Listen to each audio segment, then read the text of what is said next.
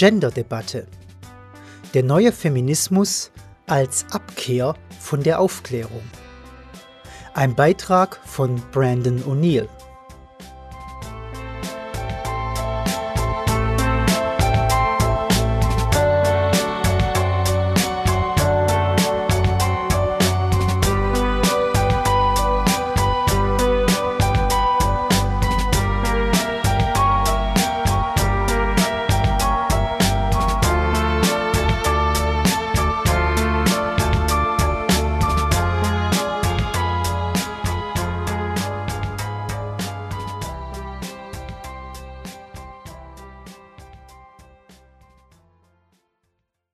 Der Aufstieg des Feminismus war eine der bemerkenswertesten Entwicklungen des 21. Jahrhunderts. Keine andere Bewegung genießt so viel politische, kulturelle und mediale Zustimmung, wie es gegenwärtig der Feminismus tut. Das führte sogar so weit, dass der britische Premierminister David Cameron unter Beschuss geriet, als er sich weigerte, in einem T-Shirt mit der Aufschrift This is what a feminist looks like zu posieren, der neue Feminismus scheint derart fest verwurzelt, dass allein der Umstand, kein Feminist zu sein, einen in Bedrängnis bringen kann. Der neue Feminismus durchdringt das politische, kulturelle und mediale Leben. Er ist ein gutes Geschäft. Der Popstar Beyoncé wackelt mit dem Hintern vor riesigen Lettern, die das Wort Feminismus bilden, Verlagshäuser zahlen Feministen begeistert hohe Vorschüsse, wenn diese ihre Memoiren, die nun als Manifeste dienen, schreiben möchten. Titel wie Hot Feminist und Do It Like a Woman dominieren mit einer Mischung aus Keckheit und Ratgebertum die Bestsellerlisten. Zudem schießen allerorts neufeministische Blogs aus dem Boden. Beliebte Online-Magazine wie BuzzFeed und Vice preisen neufeministische Ideen an. Ebenso tun dies die Twitteraten, die zudem über jede Abweichung wachen und diejenigen strafen, die sich Feministen gegenüber ungebührlich verhalten. Man kann kaum eine Zeitung aufschlagen, ohne dabei feministische Kritik am Rechtssystem, dem Internet, an Mainstream-Politik oder Kinofilmen zu lesen. Kultur wird heutzutage an ihrer Bereitschaft gemessen, sich den Werten des neuen Feminismus zu fügen. Man nehme etwa die Empörung über den Film Gun Girl, der nicht neu feministisch genug schien, oder den weltweiten Beifall zur Neuauflage des Films Mad Max, der offenbar mit einem Fest neufeministischer Ideen aufwartet. Sogar Kunst und Entertainment müssen mittlerweile im Einklang mit neufeministischer Anschauung stehen.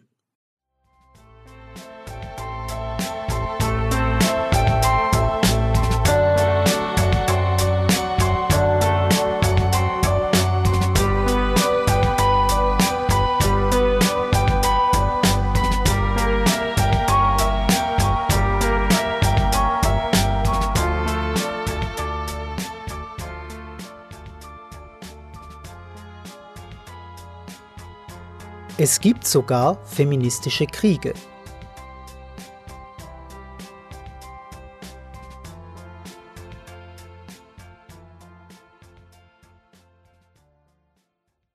In der Welt der Politik ist der neue Feminismus eine dominante Größe. Die Vorstellung, dass Frauen andere und auch bessere Politik machen, wird mittlerweile weitgehend akzeptiert. Hillary Clinton versprach, Frauenrechte zu einem tragenden Pfeiler ihres zukünftigen Handelns in der internationalen Sphäre zu machen. UN-Institutionen und NGOs greifen für ihre globalen Agenten bereits auf die Sprache des neuen Feminismus zurück.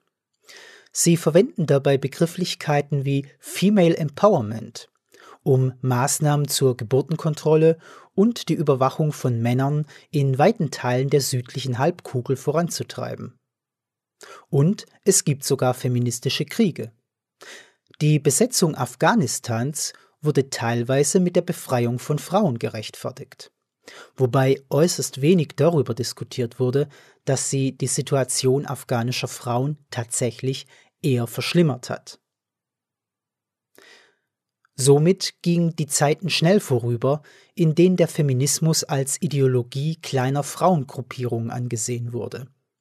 Stattdessen ist er nun das ordnende Prinzip weiter Teile des öffentlichen Lebens im Westen. Politik, Medien, Kultur, internationale Beziehungen, globale Konflikte. Kein Bereich blieb davon unberührt. Der Aufstieg des neuen Feminismus gibt aus zweierlei Gründen zu denken. Zunächst sind all die anderen politischen Bewegungen, als deren enger Cousin der Feminismus einst angesehen wurde, allmählich verschwunden. Die progressive, radikale Studentenbewegung gehört der Vergangenheit an.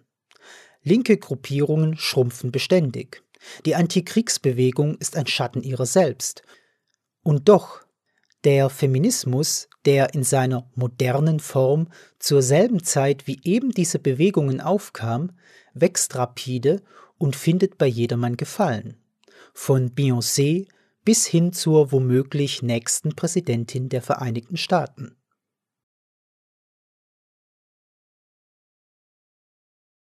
Der zweite Grund, der den Aufstieg des neuen Feminismus bizarr erscheinen lässt, ergibt sich aus dem Umstand, dass der Feminismus zumindest im Westen niemals überflüssiger war. Dankenswerterweise hat sich das Leben für Frauen in der westlichen Welt exponentiell verbessert. Nunmehr gehen in Mitteleuropa, der Europäischen Union, in Nordamerika und Lateinamerika mehr Frauen als Männer zur Universität. Auch in der Schule übertreffen Mädchen die Jungen. So stellt die OECD für die Industrieländer fest, dass Mädchen und Jungen in den Naturwissenschaften gleich aufliegen, während Mädchen den Jungen im Lesen überlegen sind.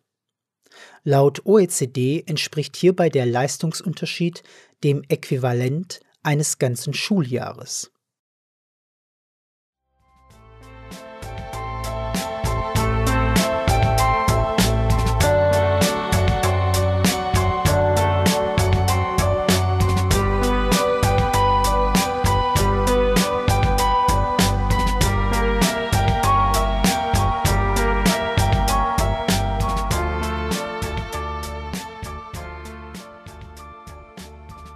Der Feminismus war zumindest im Westen nie überflüssiger als heute.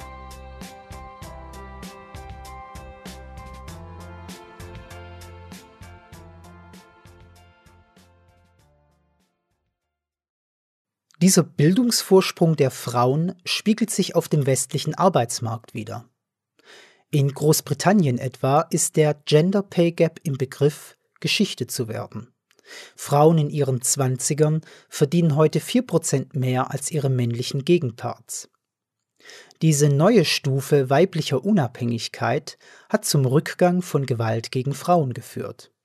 Frauen sind nicht mehr dazu genötigt, in erniedrigenden Situationen zu verbleiben. Häusliche Gewalt ist in Großbritannien rückläufig.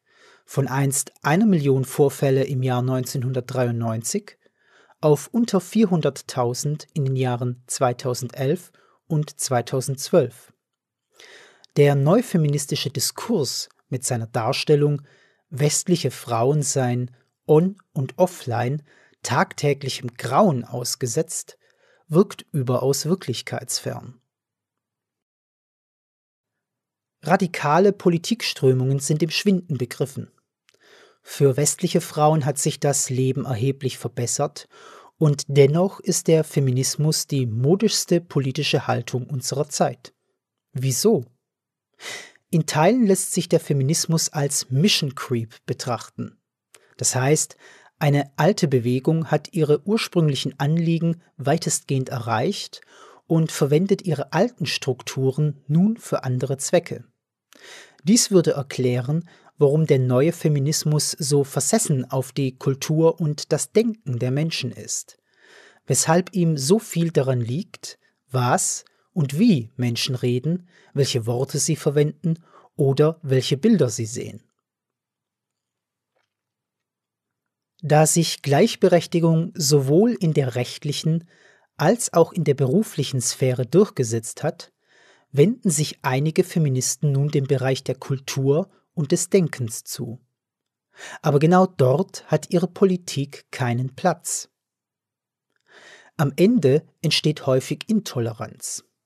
Gefordert wird nicht nur die Förderung des weiblichen Engagements in der Öffentlichkeit, einschließlich der Auflösung aller diesbezüglichen Barrieren, eine durchaus gute Forderung, sondern darüber hinaus auch, dass Menschen, Kunst und Kultur Frauen in einer bestimmten, eben der richtigen Weise darstellen und über sie denken sollen. Dies wiederum ist eine illiberale Forderung. Es sind die Feministen selbst, die den Aufstieg des Feminismus damit begründen, dass Frauen immer noch in einem Meer aus Misogynie lebten, was schlicht und ergreifend nicht der Wahrheit entspricht. Männerrechtsaktivisten, die traurigsten Gestalten am politischen Firmament, meinen, der neue Feminismus beweise die wilde Entschlossenheit einflussreicher Frauen, den Burschen das Leben schwerer zu machen. Das erscheint ebenso wenig überzeugend und grenzt an eine Verschwörungstheorie.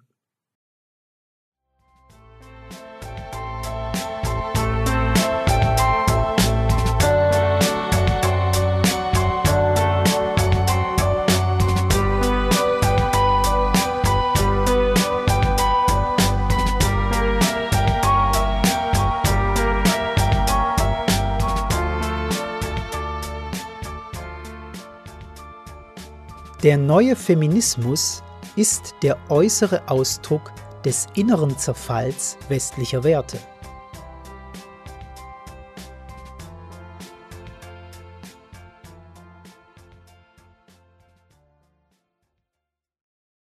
All dies wirft aber auch eine Frage auf, die nur wenige der neufeministischen Diskutanten beantworten können. Wie konnten diese neuen Feministen so sehr an Einfluss gewinnen? Inwiefern ist es die Gesellschaft und weniger die Feministen selbst, deren Amtsapparate und Eliten neufeministische Ideen so begeisterungsvoll aufgreifen? Dabei geht es weniger um den beängstigenden Einfluss der Neufeministinnen, als vielmehr um die Empfänglichkeit der politisch, öffentlich und medial Verantwortlichen gegenüber feministischen Meinungen und Vorurteilen.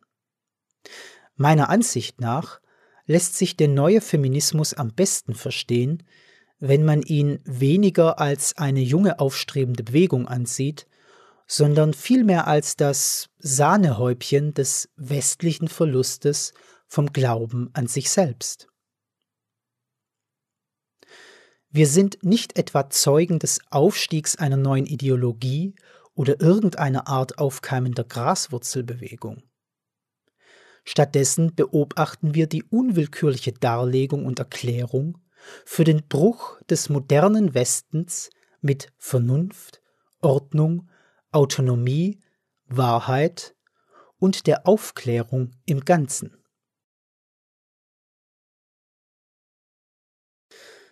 Der neue Feminismus mit seiner Infragestellung all dessen, was eine feministische Autorin einmal als Diktat der Vernunft bezeichnete, also dem angeblich männlichen Glauben an die Welt als etwas Erfahrbares und Veränderbares, hat die Oberfläche der öffentlichen Debatte nicht etwa aufgrund seiner Neuheit oder Stichhaltigkeit erreicht, sondern weil er dem Niedergang alter westlicher Werte gegenwärtig den besten Anstrich verleiht. Dabei geht es nicht um Frauen gegen Männer, es geht nicht einmal um einen Kampf von Feministen gegen Autoritäten. Nein, der neue Feminismus ist schlicht der äußere Ausdruck des inneren Zerfalls westlicher Werte. Das Hinnehmbare angesichts dessen, was wir als das Nicht-Hinnehmbare verwerfen, jener Ideen erkennen sollten, welche unsere moderne demokratische Welt geschaffen haben. Und in dieser Eigenschaft schadet der neue Feminismus Männern und Frauen gleichermaßen.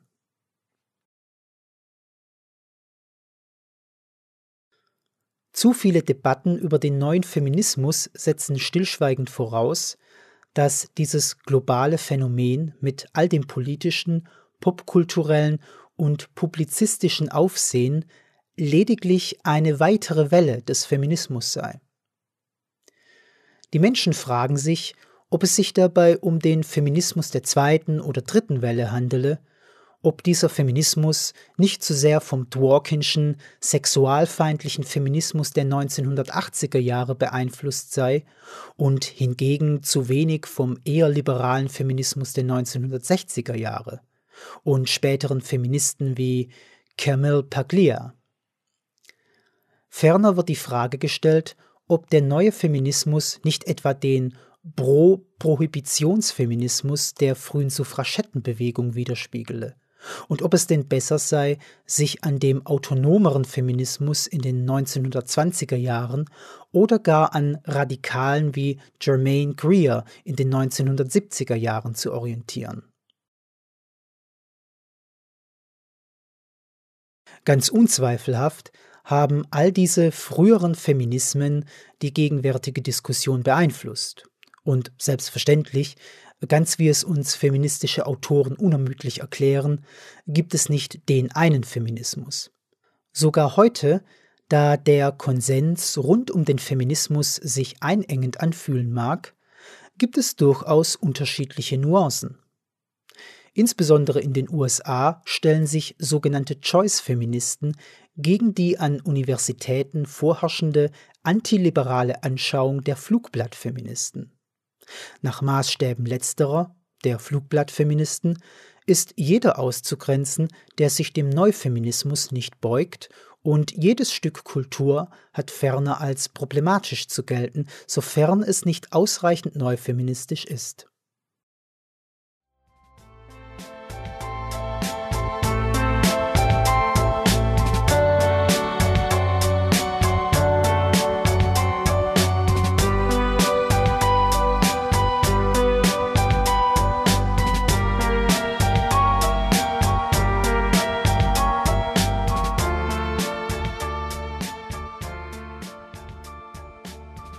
Der neue Feminismus ist eine Ideologie der herrschenden Klasse.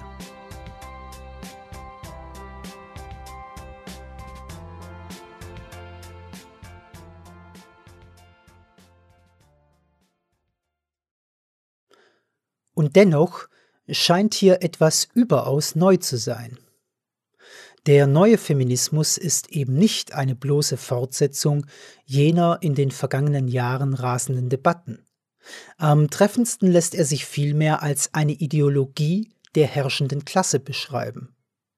Er wurde zum moralischen und politischen Verbundstoff der auseinandergebrochenen postpolitischen Eliten des Westens, zu einem Mittel abgehalfterter Institutionen, um ihre moralische Selbstdarstellung zu pflegen und sich fortschreitend in weitere Bereiche des Lebens, der Sprache und des Denkens der Menschen einzumischen. Das Faszinierendste am neuen Feminismus ist weniger die Sache an sich, sondern eher seine Auswirkung unter den westlichen herrschenden Klassen, die ihn so begeistert aufnahmen. Im Gegensatz zu vorangegangenen Feminismen steht der neue Feminismus nicht für einen Schlag gegen das politische System, sondern eher für eine Auffassung, mit welcher die Eliten ein neues politisches Narrativ zu schaffen und ihren Einfluss im öffentlichen wie auch im privaten Leben der Menschen auszuweiten hoffen. Der neue Feminismus befasst sich auffallend intensiv mit der Bloßlegung dessen, was er wie die politischen und kulturellen Eliten als Auswuchs männlicher Vorstellungen bezeichnet. Ebenso gilt sein Interesse den Grenzen aufklärerischen Denkens. Jacqueline Rose, Autorin von Women in Dark Times, spricht das unverhohlen aus. Feminismus, so sagt sie, sollte uns die Unvernunft in der Welt ins Bewusstsein bringen. Allzu lange habe man geglaubt, dass die sogenannte Vernunft oder Aufklärung unserer modernen Welt Fortschritt und freiheitliche Menschlichkeit bringe. Dies sei eine Geschichte des Sieges des Lichts über die Dunkelheit, sagt sie und bezeichnet diese Vorstellung als veraltet.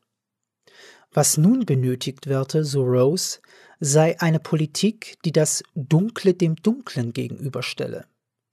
Nach Rose sei das Besondere am neuen Feminismus, dass er in jenem düsteren, schwer greifbaren Ort irgendwo zwischen Biologie und Kultur wirken könne, einem Ort des Unvernünftigen, der durch unsere Welt verläuft, wie Rose sagt.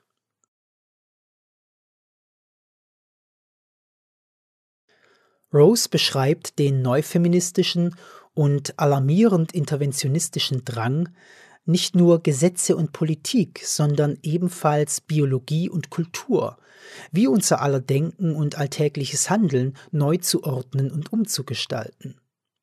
Darüber hinaus erscheint noch viel wichtiger, dass sie den neufeministischen Wunsch vorbringt, die Unzulänglichkeiten der Aufklärung offenzulegen und uns die Welt des Unvernünftigen zu zeigen, in der wir alle wohnen, wie sie es ausdrückt.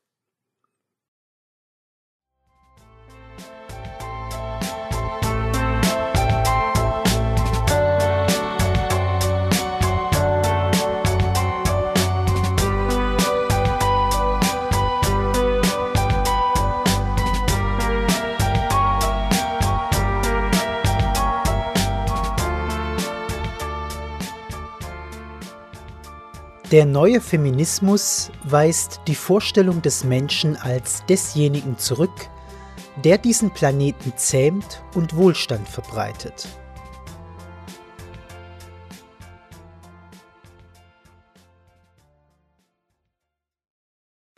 Diese Sicht, die im Feminismus nicht nur den bloßen Garanten der Gleichberechtigung von Männern und Frauen sieht, sondern gleichfalls ein Warnschild vor den Gefahren eines von Industrialisierung und Aufklärung geprägten Weltbildes, war einige Jahre im Gespräch.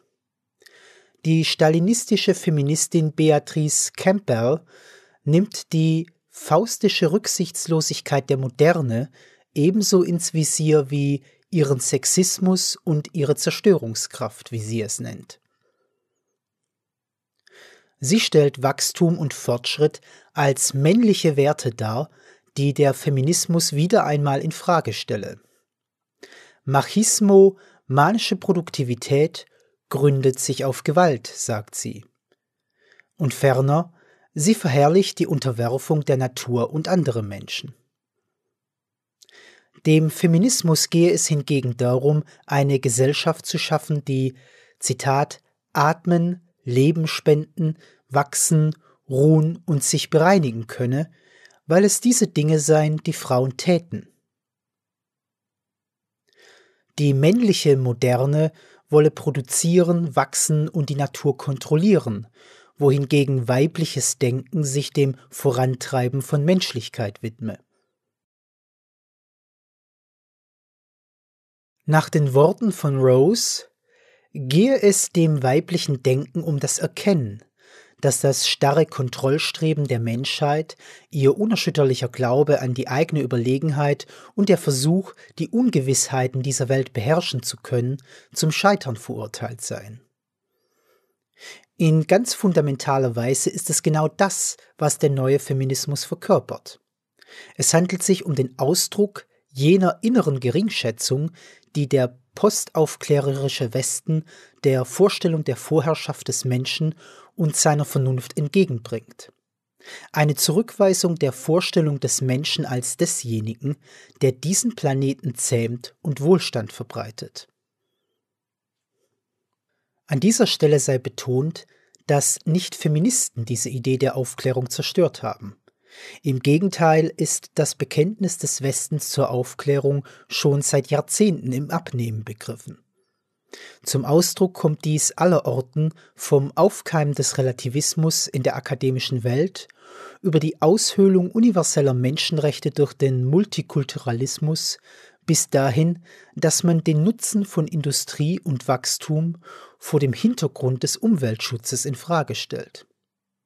Nein, was der neue Feminismus repräsentiert, ist die jüngste und gegenwärtig einflussreichste Manifestation eines anti-aufklärerischen Denkens, das der Westen selbst hervorgebracht hat. Es entspricht dabei dem westlichen Verlust an Zuversicht, die Welt, einer modernen Mission entsprechend, im Sinne des Menschen zu gestalten.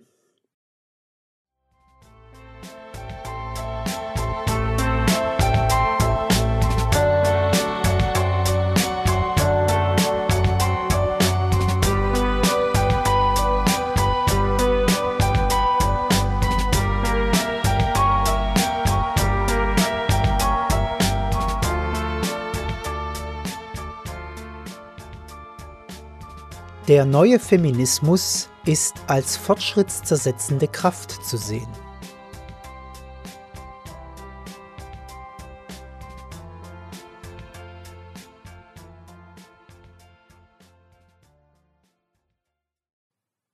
Aus diesem Grund wird der neue Feminismus vor allem dort verkündet, wo die Werte der Vernunft, Autonomie und Gerechtigkeit vorrangig sind oder es zumindest sein sollten. Genau hier, wo die Aufklärung vorherrscht, erzeugt der Feminismus die größte Zugkraft. Warum? Weil der neue Feminismus als fortschrittszersetzende Kraft zu sehen ist. Die westlichen Gesellschaften selbst geben ihm mittels ihrer eigenen Institutionen freie Bahn. Lassen Sie uns drei Bereiche beleuchten, in denen neufeministisches Denken im Aufkommen begriffen ist. Erstens der neue Feminismus in der Politik. Die politische Klasse hat neufeministisches Denken viele Jahre lang bewusst befördert und Zitat dies, indem sie Politik aufweichte und deren Betonung auf Vernunft und Urteilsvermögen durch Pathos und Konsens ersetzte. Gemäß einer wissenschaftlichen Studie findet die Annahme, dass Frauen anders Politik machen als Männer, breite Zustimmung im Westen. Viele argumentieren, dass Frauen eine freundlichere, sanftere Politik betreiben würden. Weiblichen Politikern wird nachgesagt, eine Politik zu schaffen, die eher durch Kooperation als durch Konflikte und eher durch Zusammenarbeit als durch Hierarchien geprägt sei.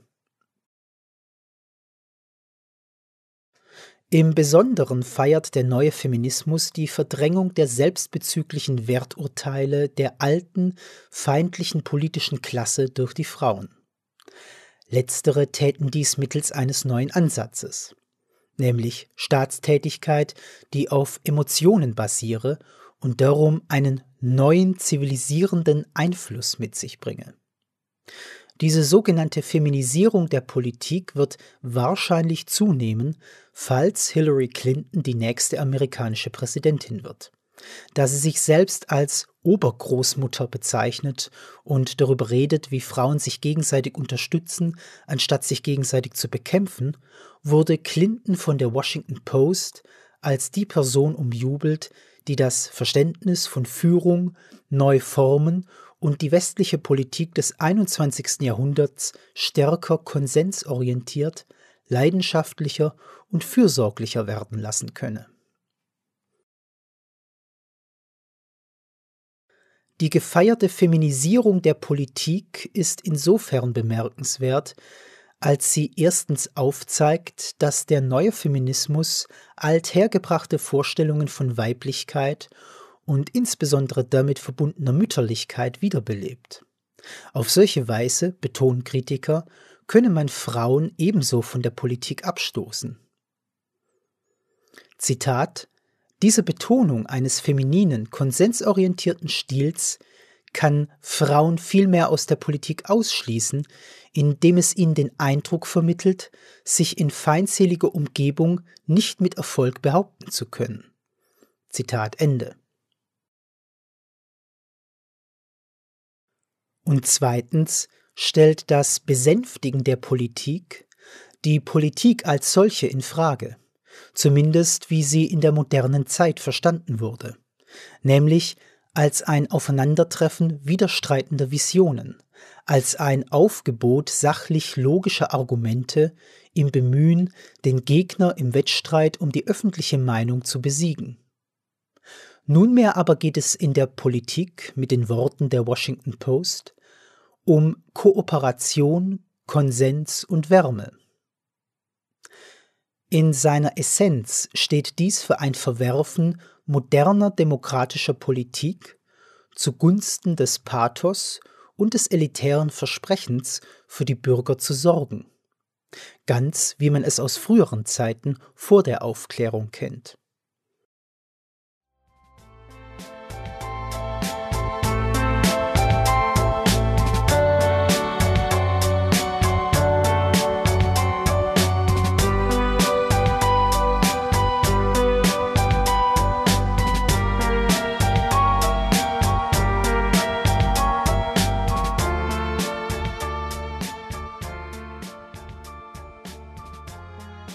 In der neufeministischen Haltung wird Intuition über den Verstand gestellt.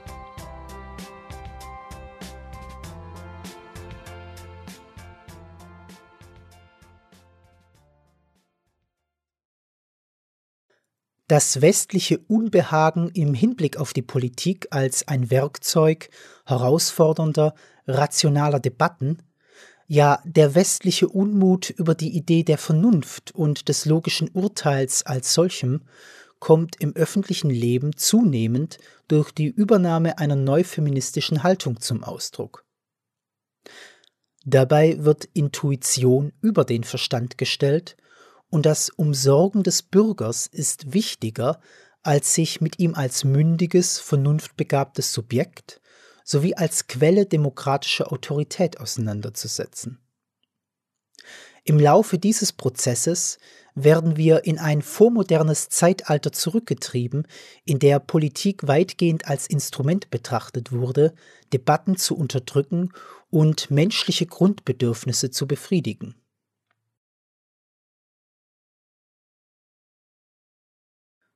Zweitens Neuer Feminismus in der Wissenschaft. Inzwischen haben Feministen über viele Jahre hinweg das aufklärerische Ideal der rationalen Erkenntnis in Frage gestellt. Dies betrifft sogar die Auffassung von der Welt als etwas Begreif- und Verstehbares. In den 1990er Jahren stellte die amerikanische feministische Philosophin Sandra Harding feministische Arten des Wissens dem gegenüber, was sie als stramm verteidigte Barrikade der Vernunft, Rationalität, wissenschaftlicher Methode und Wahrheit bezeichnete. Sie beschrieb den Feminismus als ambivalent mit dem aufklärerischen Glauben an die Methoden der Wissenschaft. Die feministische Autorin Jane Flex unterzog im Jahr 1989 ihrer Meinung nach fehlerhafte Annahmen der Aufklärung einer Kritik und schloss damit den optimistischen Glauben ein, dass Menschen sich in ihrem eigenen Interesse rational verhalten und dass die Struktur der Wirklichkeit durch Logik und Schlussfolgerung erschließbar ist. Die neufeministische Ansicht, dass auf Vernunft gegründetes Wissen irgendwie männlich sei, durchdringt große Teile der westlichen akademischen Gemeinde. Unter dem wachsenden Einfluss neufeministischer Theorien wurden an Universitäten Literaturlisten in Frage gestellt, sobald diese weitgehend männliche Autoren enthielten, wobei der Schwerpunkt auf große männliche Autoren der Vergangenheit salopp als chauvinistisch bezeichnet wurde.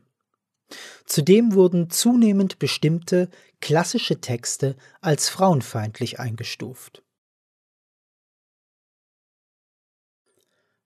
Das Phänomen der Triggerwarnungen, bei dem Studenten fordern, bestimmte Bücher mit verstörendem Inhalt sollten mit einem Warnhinweis versehen werden, ist die logische Konsequenz aus der neufeministischen Darstellung von Wissen als etwas potenziell Gefährliches.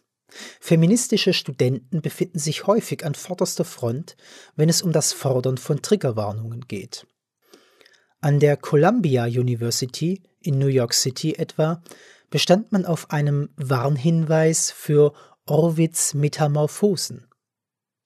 Begründet wurde dies damit, dass man Studenten nicht mit diesem Werk die Schönheit der Sprache vorführen solle, da die Mythensammlung auch Bezüge zu sexueller Gewalt enthalte.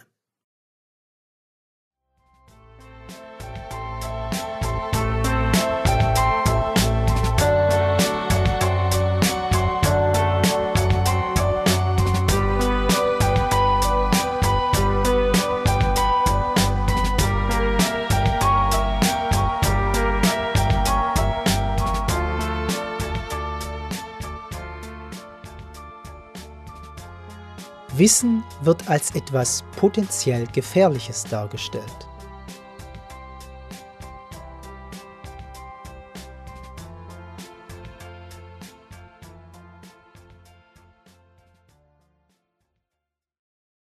Man ist versucht, diese Studenten, die Literatur an sich als eine Form des Missbrauchs ansehen, schlicht als Verrückte abzutun. Allerdings sind sie lediglich das Ergebnis einer akademischen Gemeinschaft, die jahrzehntelang neufeministische Überzeugungen bezüglich der Unsinnigkeit männlichen Denkens und bezüglich des Sexismus klassischer Texte bereitwillig aufgegriffen hat. Es fing im Jahre 1986 an, als Sandra Harding Newtons Principia Mathematica einer der wissenschaftlichen Schlüsseltexte der Menschheit, als Anleitung zur Vergewaltigung bezeichnete, weil Newton und andere moderne wissenschaftliche Denker die Natur als etwas betrachteten, das man plündern, kontrollieren und vergewaltigen solle. Wenig überraschend wurde die Beschreibung der Natur durch Francis Bacon, einen revolutionären Wissenschaftler des 16. Jahrhunderts, anschließend als frauenfeindlich gebrandmarkt, da er die Natur als eine Sie beschrieb, deren Geheimnisse gelüftet werden sollten, was Neufeministen als Beweis dafür erachteten, dass das neue wissenschaftliche Weltbild von sexuellen und sexistischen Vorstellungen durchdrungen sei. Jahrelang haben neufeministische Kritiker auf vernunftgegründetes Wissen als invasiv, als eine Form von Vergewaltigung der Natur, von Tradition und alternativen Denkweisen dargestellt. Und wir wundern uns nun, warum die heutigen Studenten diese Ideen als beleidigend, missbräuchlich und als Gewalt betrachten. Die Umdeutung des Wissens zu etwas weitgehend Voreingenommenen, ja sogar Tyrannischen, wird zunehmend auch in Schulen wiedergegeben. Im Westen bewegen sich Schulen fort von einem von oben nach unten vermittelten Wissen hin zu einem weniger strukturierten Teilen von Informationen. Ein Kritiker dieser neuen lockeren Art des Lernens merkt an, dass die Struktur von Klassenräumen eine Feminisierung erfahren habe, so dass Lehrer nicht mehr vor der Klasse stehen und stattdessen von den Kindern erwartet wird, selbstgesteuert in offenen, leistungsheterogenen Klassen zu lernen. Und weil, so die Kritik, Jungen eine disziplinierte und geordnete Lernumgebung benötigten, fielen sie unvermeidlich zurück. Mit dem Wissen verhält es sich hier wie mit der Politik. Die maßgebende Dynamik besteht nicht in einer unheilvollen Invasion von Bildungseinrichtungen durch Feministen, wie uns das Männerrechtsaktivisten glauben machen wollen. Vielmehr übernehmen diese Institutionen neufeministisches Denken als vermeintlich progressive Fassade für ihre eigene Entfremdung von den Werten der Vernunft und dem Ideal der Erkenntnis und zwar als Vorwand für ihre bereits bestehende innere Entrückung von den Errungenschaften der Moderne, der Vermessenheit der Wissenschaft, dem Menschen als Zentrum der Erkenntnis und vielleicht sogar von der Transformation der Natur.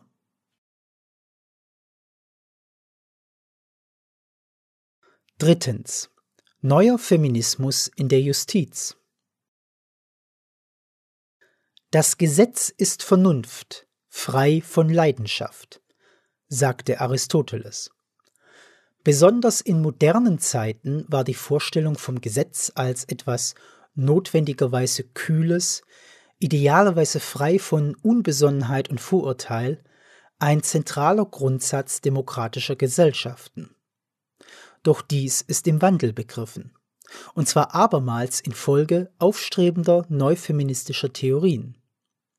Alles, angefangen bei der Transparenz der Justiz, insbesondere der Vorstellung, dass die Öffentlichkeit zu allen Informationen eines Strafprozesses Zugang haben müsse, bis hin zum Prinzip des harten, rationalen Kreuzverhörs von Zeugen im Sinne der Wahrheitsfindung wird nunmehr unter Verweis auf frauenfreundlichere Verfahren in Zweifel gezogen.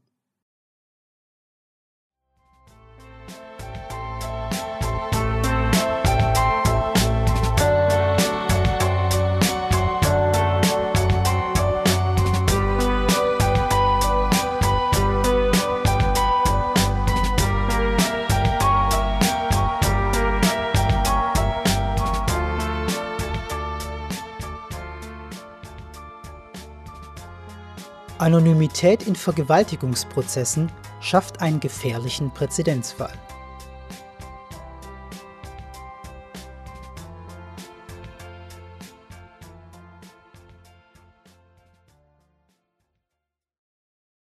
Kreuzverhöre bei der Verhandlung von Sexualdelikten wurden als reviktimisierend beschrieben, als würde man wieder und wieder vergewaltigt.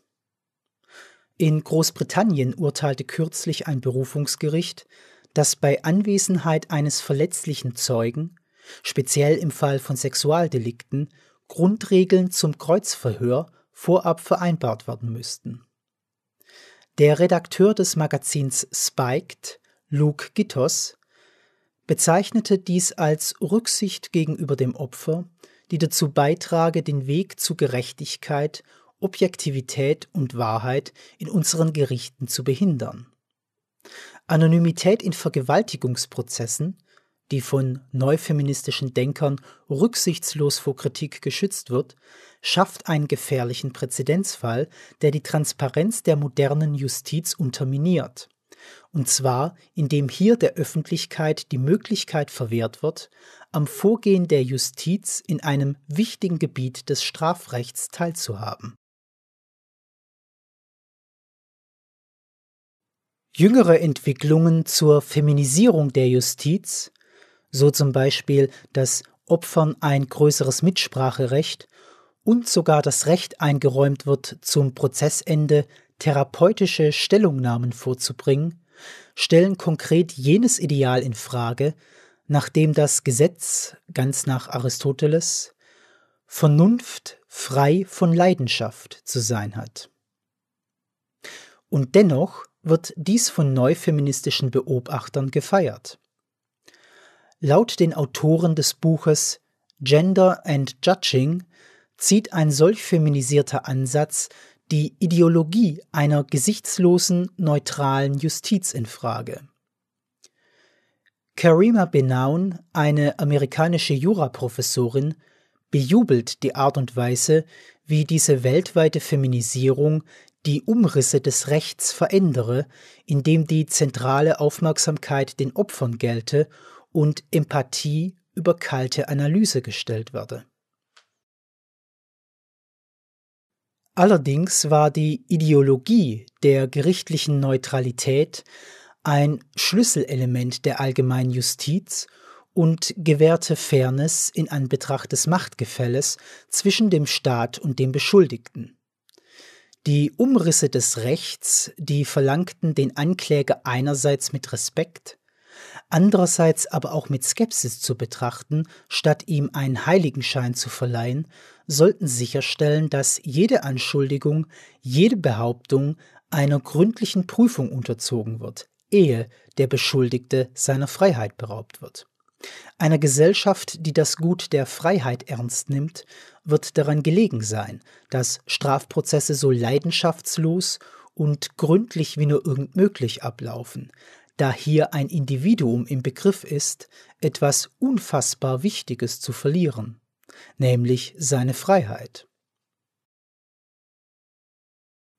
Das neufeministische Bestreben, die Justiz in eine Ära zu führen, in der gerichtliche Neutralität als grundsätzlich schlecht gilt und in der Opfer vor strengen Kreuzverhören bewahrt werden, verleiht dem Rechtssystem etwas Voraufklärerisches, ja sogar Rachsüchtiges.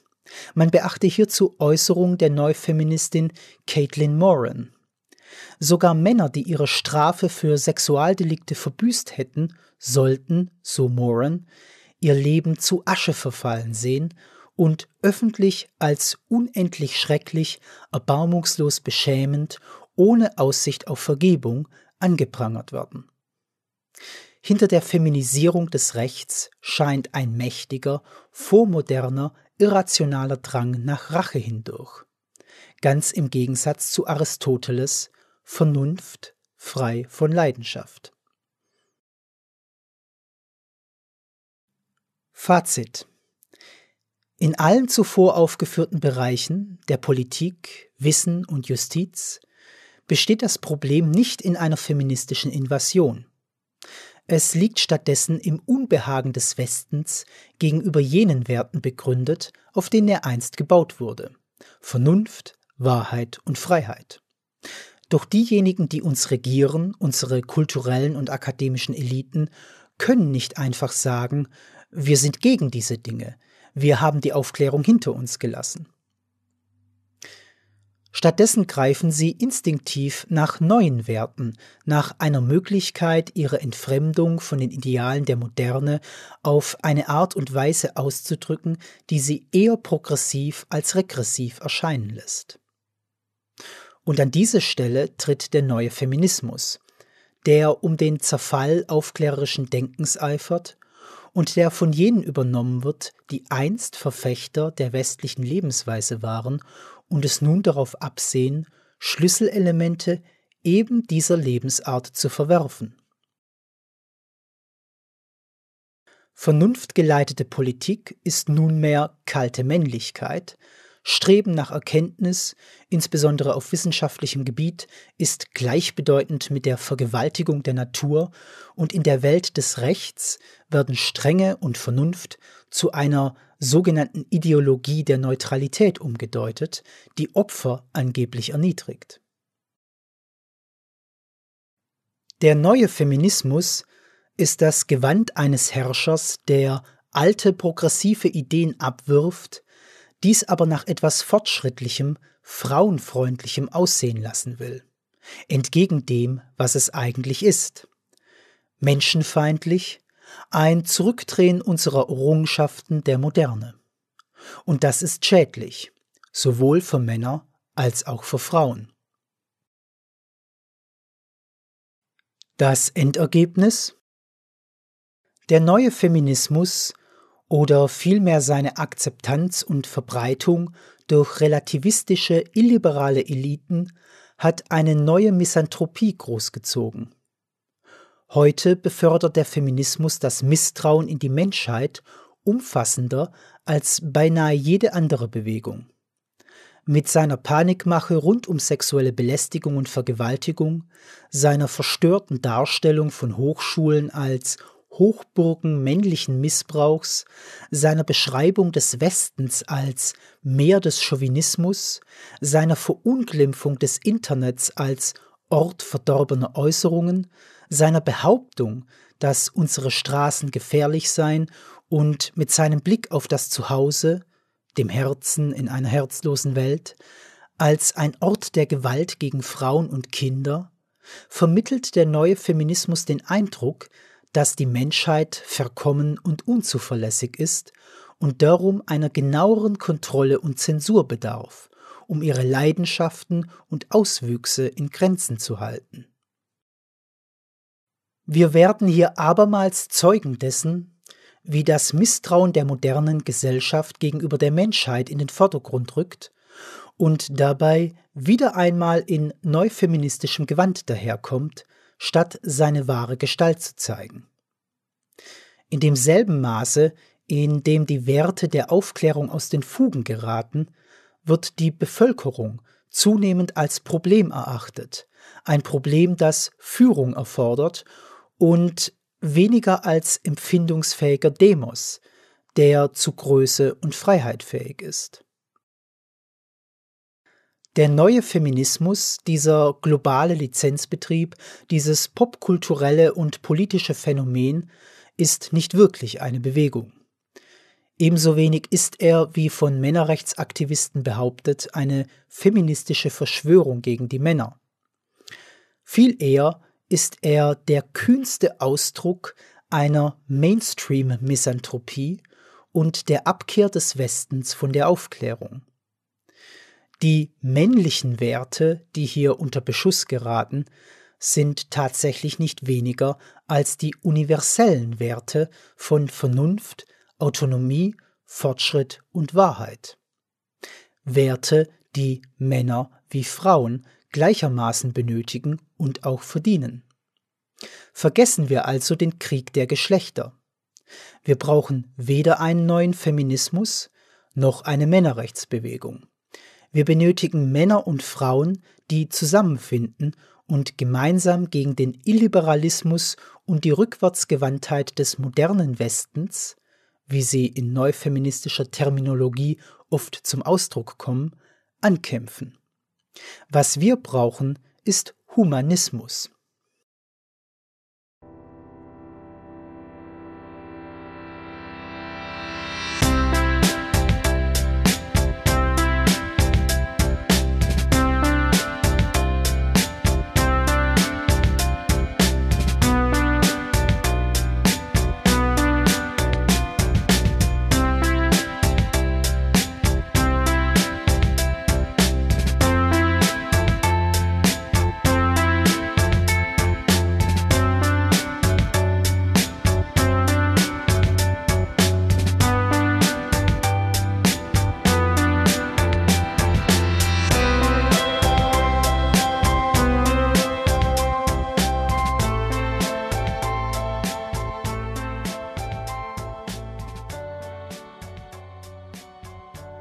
Sie hörten einen Beitrag von Brandon O'Neill.